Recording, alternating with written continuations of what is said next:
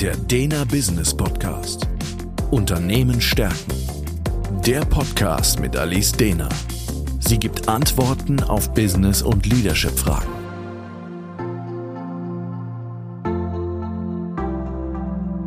Herzlich willkommen zum Dena Business Podcast. Mein Name ist Alice Dena und diese und nächste Folge beschäftige ich mich mit dem Thema Frauen in Leadership-Positionen. Der Status quo. Frauen machen etwa 50 Prozent der Bevölkerung aus. Zudem sind Frauen inzwischen sehr gut ausgebildet und stehen in Männern hier in nichts nach. Dennoch spiegelt sich das nach wie vor nicht in den Führungsetagen wider. Und das ist im Jahr 2022 doch erschreckend. So viele Unternehmen befassen sich mit der Förderung von Frauen in Leadership-Positionen. Denn eines gibt die Forschung her. Es wird sich lohnen. Frauen bringen hier Fähigkeiten ein, die Unternehmen und Teams vorwärts bringen. So belegt eine ILO-Studie, dass mehr Frauen in den Führungsriegen die Unternehmensperformance verbessern und gleichzeitig die Attraktivität als Arbeitgeber gesteigert wird. Beides Punkte, die derzeit eine unglaubliche Relevanz besitzen. Das kann man sich ähm, nochmal auf der Zunge zergehen lassen. Die Performance steigt und als Arbeitgeber ist man attraktiver. Gleichzeitig hat dann auch noch ein ausgewogenes Geschlechterverhältnis in der Führung neben diesen positiven Einflüssen auf Arbeitsprozesse, Produktivität und Unternehmensentwicklung auch noch einen erheblichen Einfluss auf die Teamentwicklung. Und auch das ist natürlich im Trend der Zeit, wo Teams und wirkliche Teamzusammenarbeit immer wichtiger wird. Eine andere Studie sagt, dass wenn Frauen auf Top-Management-Ebene mit eingebunden sind, bessere Entscheidungen getroffen werden über Akquisitionen und Investitionen.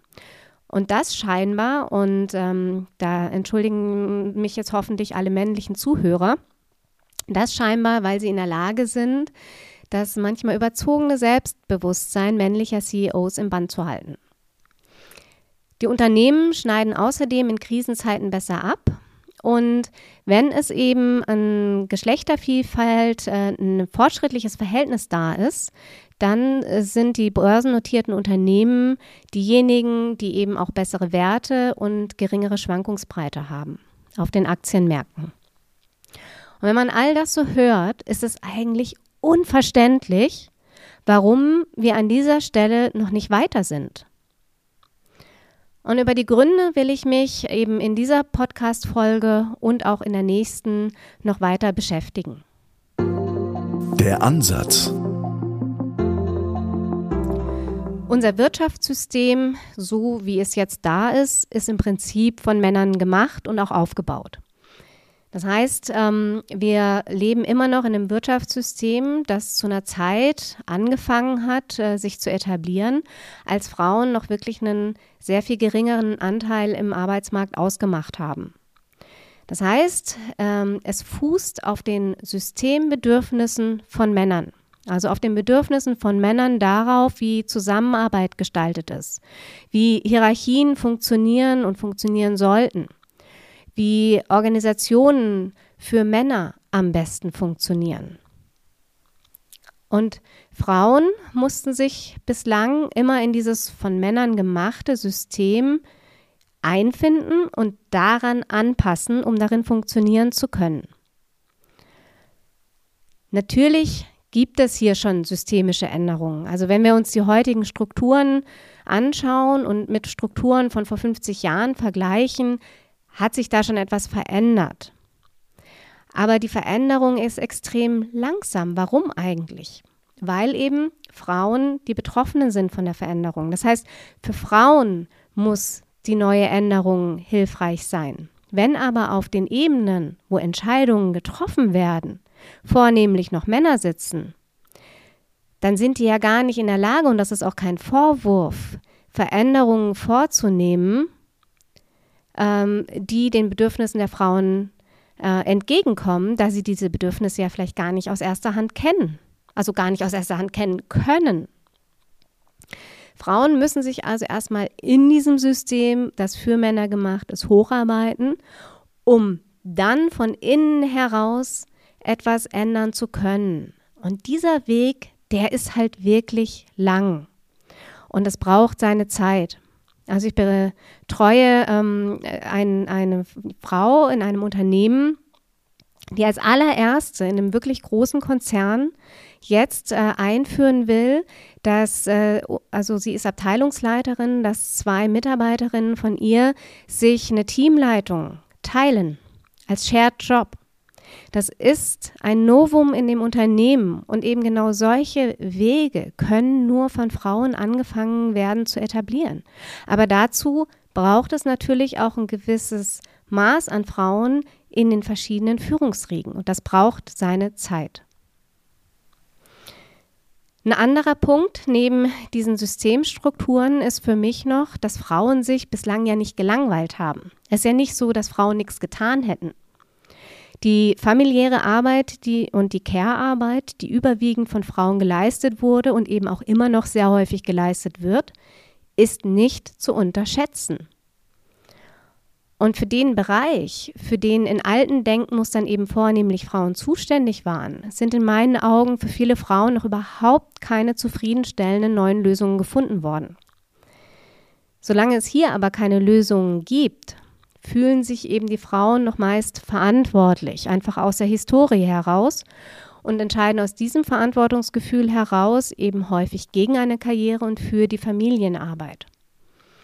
Das heißt, hier gibt es einen Gap zwischen dem, was Frauen bislang getan haben, aber keine Zeit mehr haben, wenn sie Karriere machen. Und dieses Gap, also diese Lücke, ist eben nicht geschlossen, die ist nicht zufriedenstellend gefüllt. Also das fängt an bei der Kinderbetreuung, ähm, aber auch bei der ähm, Pflegearbeit von Eltern, Angehörigen und so weiter.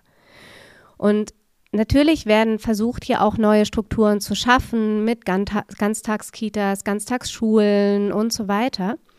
Aber eben diese Lösungen sind noch nicht zufriedenstellend. Die ermöglichen eben dieses Loslassen noch überhaupt nicht, weil das Vertrauen gar nicht da ist, dass es immer auch nur gut, also auch gute Lösungen sind, die ähm, hilfreich sind. Arbeitende Frauen versuchen dieses Gap gleichzeitig zu füllen. Das heißt, sie machen ihren Job und versuchen dieses Gap zu füllen, aber da fehlt dann natürlich jegliche Kapazität für Karriere. Die Grundidee dass eben diese ganze Hausarbeit, äh, Familienarbeit und so weiter gleichgerechter zwischen Männern und Frauen verteilt werden sollen, ist gut. Funktioniert aber auch noch nicht, weil ja eben das Wirtschaftssystem auf männlichen Bedürfnissen ausgerichtet ist. Und dazu gehört es eben nicht, in Teilzeit zu gehen oder gar Elternzeit zu nehmen. Und das merkt man oft daran, wenn mir dann äh, Männer erzählen, was für Kommentare sie sich anhören müssen, wenn sie zugunsten der Familie zurücktreten wollen. Ähm, da zweifelt man schon manchmal, in welcher Zeit man eigentlich gerade lebt. Das heißt, hier sind wirklich noch sehr verkrustete Denkmuster vorhanden und die sind noch da und müssen eben erst langsam aufgebrochen werden. Und deswegen glaube ich, dass es neue Lösungen braucht, die zum einen ans System rangehen und gleichzeitig dieses Gap füllen. Und da finde ich zum Beispiel neue Modelle wie die Vier-Tage-Woche oder eben kürzere Arbeitszeit bei gleichem Gehalt total spannend. Denn das würde vieles auf den Kopf stellen. Denn zum einen hätten dann ja auch Männer per se mehr Freiraum, paritätischer dieses Gap zu füllen. Und gleichzeitig ähm, wird es in so einem System leichter für Frauen auch zum Beispiel Leadership-Positionen anzunehmen, weil diese Frage von, ist Leadership in Teilzeit möglich, ähm, gar nicht mehr so sehr im Raum steht, denn alle arbeiten dann ja weniger. Also in solche Richtungen gehen schon Denkmuster und hier denke ich, braucht es noch einiges, könnte aber Richtung Lösung gehen, auch hier wirklich mehr Parität reinzukriegen. Die Lösung. Mehr Frauen in Führungspositionen sind wichtig.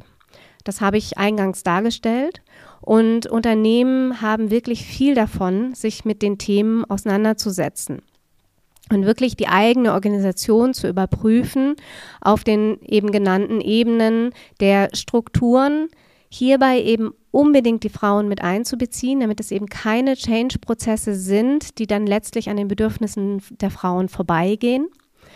Und das Ziel sollte es sein, eben nicht nur zu schauen, wie können Frauen sich bestmöglich den männlichen Strukturen anpassen und wie kann man die Care-Arbeit ihnen wegnehmen, sondern ich glaube, es müssen halt wirklich neue Strukturen gefunden werden, die divers aufgestellt sind und so allen Beteiligten ermöglichen, neue Rollen darin zu finden.